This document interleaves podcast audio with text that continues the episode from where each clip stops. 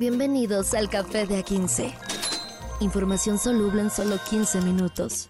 Con Carlos H. Mendoza y Julio César Lanzagorta. Date un sorbo y disfruta. El Café de A15. Café de A15, el 30 de octubre ya está aquí es lunes, señoras y señores.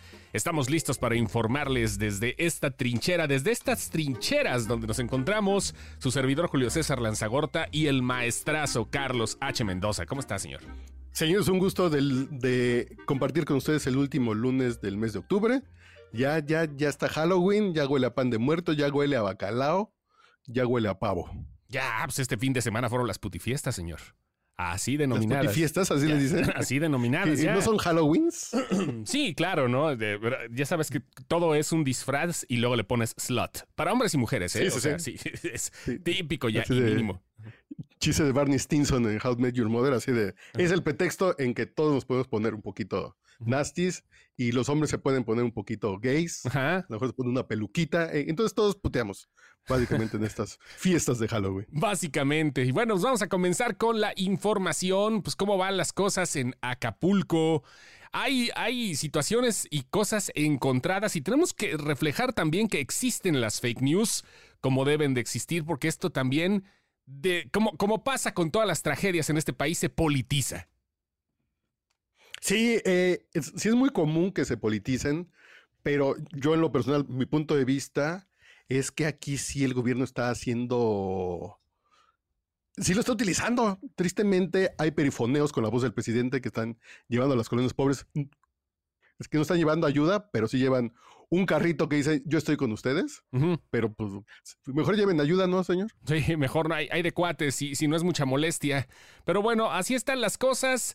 Este, aunque bueno, hay versiones también eh, encontradas, lo que sí se puede decir y lo que sí se puede asegurar es que esto ha rebasado por completo cualquier intento de orden. Durante los últimos días ya afortunadamente hay familias que ya están en, otros lados, hay familias que han narrado los sucesos, que han sacado testimonio de los mismos y ahora está el proceso con los que no pueden salir de ahí, de, guerrero en, en general.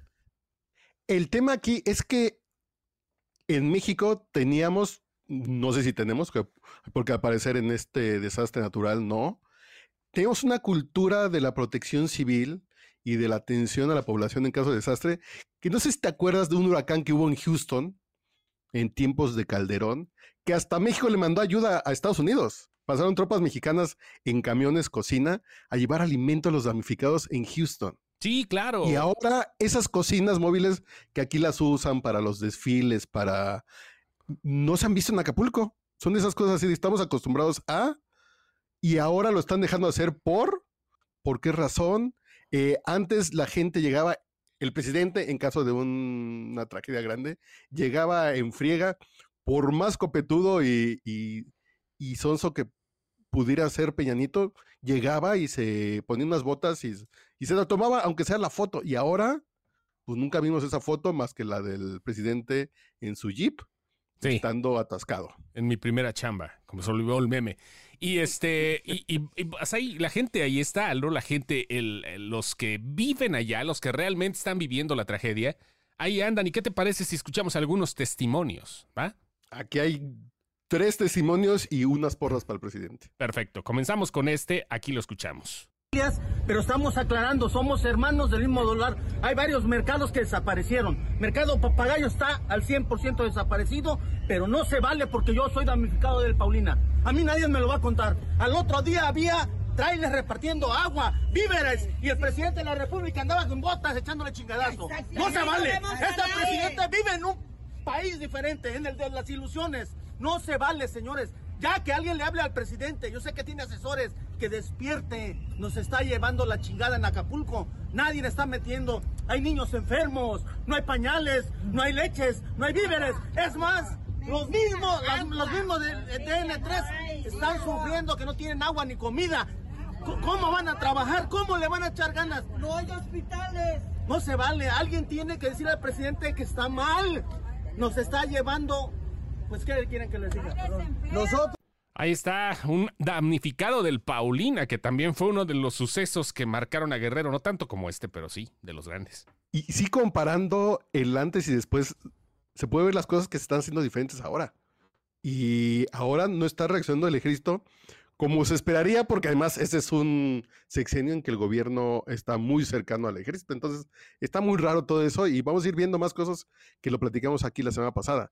Va, se va a ir destapando y vamos conociendo historias, ya para que cada quien haga su, así como dirían los clásicos y el lugar común, para que usted tenga la última opinión. Por otro lado, la gobernadora de Guerrero, Evelyn eh, Salgado, bueno, pues ahí está, este, echándole porras al presidente. No sé cómo se pueda ver esto.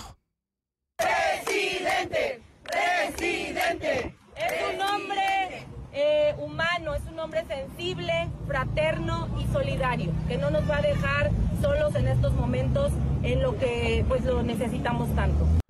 No sé, no sé, no sé qué decir, güey. No sé qué pedo. Pues yo digo qué pinche falta de desvergüenza dirían en mi colonia, ¿eh? No entiendo, no entiendo, o sea, es que no es el momento para echar porras ahorita, o sea, Y menos al, y menos al presidente. no vaya. Si no es el. Así, se pueden poner a rezar a ¿Cuál? San Judas, que el sábado fue su día. Pero eh, el tema así de. Estamos en la tragedia y, y prender la cámara y grabar un video gritando presidente, presidente y reconociendo el talento del estadista humano y cercano que es Andrés Manuel López Obrador, me parece.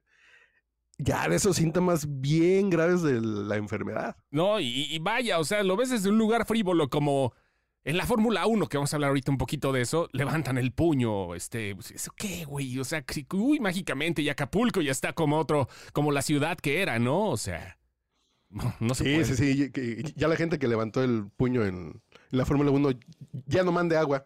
Ya con eso, güey, ya estuvo. Ya para que levantaron el puño, ya hicieron el Genkidama, Kamehameha, ¿no? Bueno, ahí la, la gente sigue opinando. Los votos son de este lado y se las vamos a cobrar. Se- vienen las elecciones y se las vamos a cobrar. Que se fijen en Acapulco porque se las vamos a cobrar. En cuanto vengan las elecciones, Avelina, Federal, pongan atención porque se los vamos a cobrar. La gente está enojada, está, está, no, está estamos emputadísimos. por lo que no están enojados, haciendo. Emputadísimos porque no hay ayuda. Ayuda es cero. ¿Sí? Por- Ojalá y lo pases en tu noticiero Totalmente. porque esto está terrible. Totalmente. Estamos con ayuda cero. ¿Mm? Ayuda cero. Así como se oye. Sí, que no están enojados, están emputadísimos. Lo que sí me hizo falta es como un testimonio de alguien que sí hablaba como Benito Castro en personaje, pero creo que sí hay uno. A ver, vamos a ver, que- porque sí, la gente está emputadísima, que era lo que necesitábamos, ¿no? Sí, para ver. Venimos a comprar la gasolina, no venimos a robarla, a comprarla. Y mira lo que hacen tus pendejos, policías. Ellos se las están llevando y no nos las quieren vender. ¡Qué poca madre! López Obrador, qué poca madre con tu policía. Así. Así. No, Brody, no, no se ven fifís, ¿eh? O sea, no, para nada. pues, eh, es que la gente está. La gente sí está. Desapareció Acapulco. No hay mercados, no hay, no hay supermercados, no hay comida, que no ha llegado el apoyo que en estos casos estamos acostumbrados a ver. Eh, huracanes hay uno o dos al año, eh, deslaves, inundaciones, y había una operación federal muy eficiente de... Yo tengo, así por conocimiento familiar, de mi papá estuvo haciendo tareas de DN3 desde los 70s, ujú. con... Y ahora no se ve esa prestancia más que el camión en el desfile del 16 de septiembre, que sí es bien interesante y bien triste. sí, hombre. Y bueno, pues también el asunto de lo que tiene que llegar. Pues cómo ha sido, ¿no? Eh, Lo de los donativos, la gente anda confundida. ¿Qué onda? ¿El ejército sí deja pasar? ¿Es exclusivo lo que dice el perifoneo de Andrés Manuel? ¿Qué rollo por ahí? ¿Qué onda? Eh, eh, estuve leyendo el hilo del periodista Oscar Balmen, Ajá. eh, que, es, que es el encargado de la sección de Nación Criminal en MBC Noticias. Él está en una asociación que apoya a personas que están presas. Entonces recaudó 10 mil pesos para comprar víveres para llevarlas a la cárcel, a un penal en Acapulco. Y en el camino, eh, la Guardia Nacional y los militares le decían, está muy peligroso de Chilpancingo en adelante. La recomendación es no se arriesga que le pueden hasta robar el carro y todo lo que lleva. Mejor entreguen esos víveres al ejército o a la marina o a alguna autoridad federal y ya que ellos los repartan. Y él acostumbrado a, a convivir con el crimen organizado, se aventó y llegó sin ningún problema. Dice, todos los que nos hemos aventado, no hay ninguna, no hay ningún reporte de que estén asaltando, que estén robando, que haya pillaje. No, solamente al parecer es esa estrategia de denle las cosas al gobierno para que ellos le pongan una caja que diga bienestar, gobierno de México, y ellos se paren el cuello con lo que está juntando la gente. Vámonos. Ok, ok, entiendo. O sea, nada más es sugerencia, pero si te lo dice el ejército, como que también puede no serlo, ¿verdad? O sea. Sí, claro, que si vas en el camino y te para un retén y te dice, oiga, ¿qué trae? Comida. Yo le recomiendo que la deje aquí en Chilpancingo porque está bien feo. ¿Tú qué harías? Pues si te Pues pasas sí, a Chilpancingo güey, le sí. entregas en un cuartel, ¿no? Sí, sí, y sí, este claro. cuate se aventó y dice, no pasó nada. Bueno, igual tuvo Entonces, suerte. No sé es una estrategia. Es una estrategia. Sí, una gran estrategia. Vaya, pues bueno, vamos a ver, esperemos que en estos días llegue a componerse la situación. Esto va a tardar, va a tardar meses, va a tardar años, lamentablemente, en recuperarse. Acapulco no será el mismo durante mucho tiempo, pero... O nunca. o, o nunca. Sí, sí, sí, sí, siendo sinceros, nunca. Eh, ¿cuánto, ¿Cuánto tardó Cancún con Vilma? Que creo que fue el que los azotó más fuerte. A mí me tocó ir Como un año. un año después de. Vilma, más o menos, y todavía Pero el estaba tema las ahí- playas muy mal. ajá.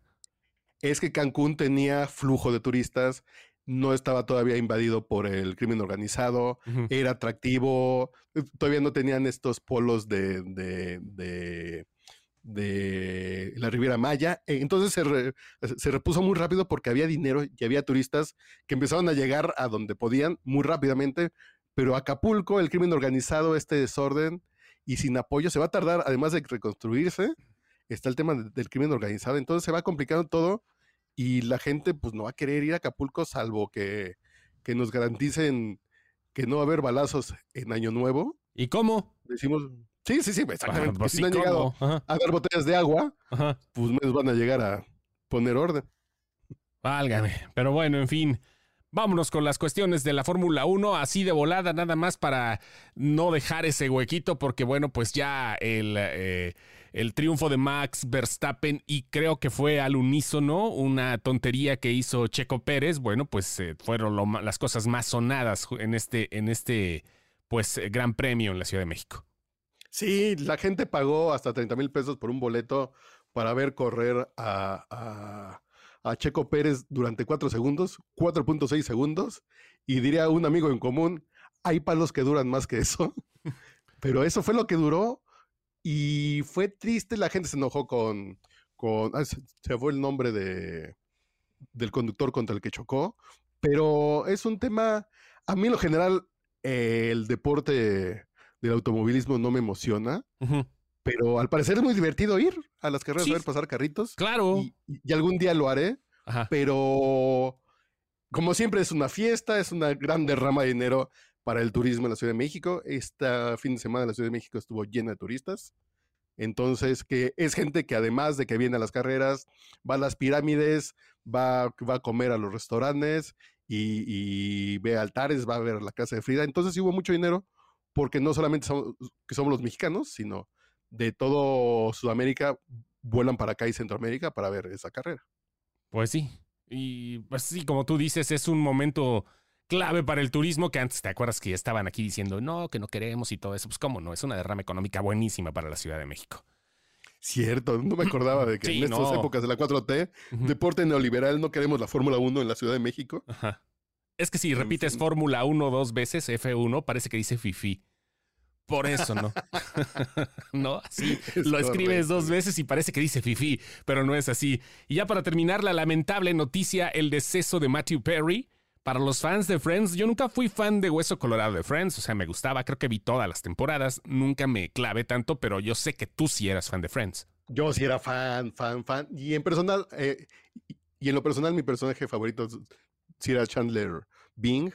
Y después de sufrir, porque tuvo una vida de depresiones, adicciones, eh, desde los 14 años comenzó con el alcoholismo, eh, terminó muriendo en situaciones extrañas, entre comillas, ahogado en su jacuzzi. eh, todavía no se, eh, no se define ya se hizo una autopsia, una preautopsia y no se puede definir la causa de su muerte.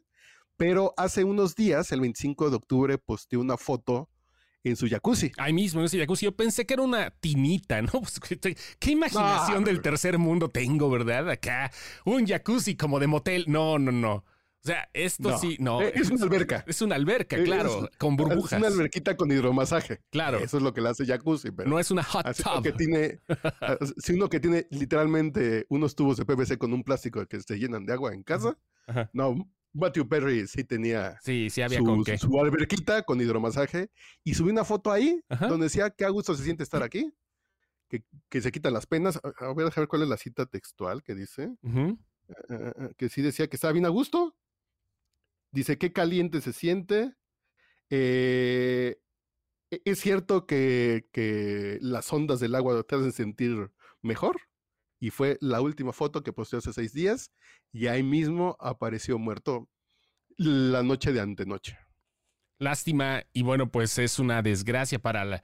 No para... No quisiera decir para la actuación, aunque sí tuvo papeles eh, marcados, no memorables, quizás fuera de Friends, pero sí hubo un par de cosillas por ahí, ¿no? Que, que, que, Yo cabe señalar que la única película de la que me he salido del cine es, es un loco y es un loco y desesperado amor con Salma Hayek y él. Me salí del cine. E-, es la única que no aguanté terminar. pero si era en Friends, sí tenía carisma. Y después cuando conocía su vida, de cuando engordó porque estaba abusando de las pastillas y las drogas, sí te daba como cierto punto de tristeza su vida por, porque era muy contrario a lo que reflejaba en la televisión. Como siempre pasa. Y ahora, bueno, pues a seguir con el legado. El primero que se va, irónicamente, estaba leyendo por ahí una captura de, una parte de Friends donde sale y uno de sus diálogos era, ¿qué les parece? Parece que será el primero en morir. Temporada 9, episodio 8. Es lo que dijo ese personaje conocido como Chandler. Ay, para que vean. Pues vamos que ya tenemos una fotito más que poner en la ofrenda esta semana. Así es. Y nosotros nos escuchamos mañana. Esto fue Café de A15 de, 17 y medio. Ahí nos vemos. Café de A15. Información soluble en solo 15 minutos. Con Carlos H. Mendoza y Julio César Lanzagorta. Date un sorbo y disfruta. El café de A15.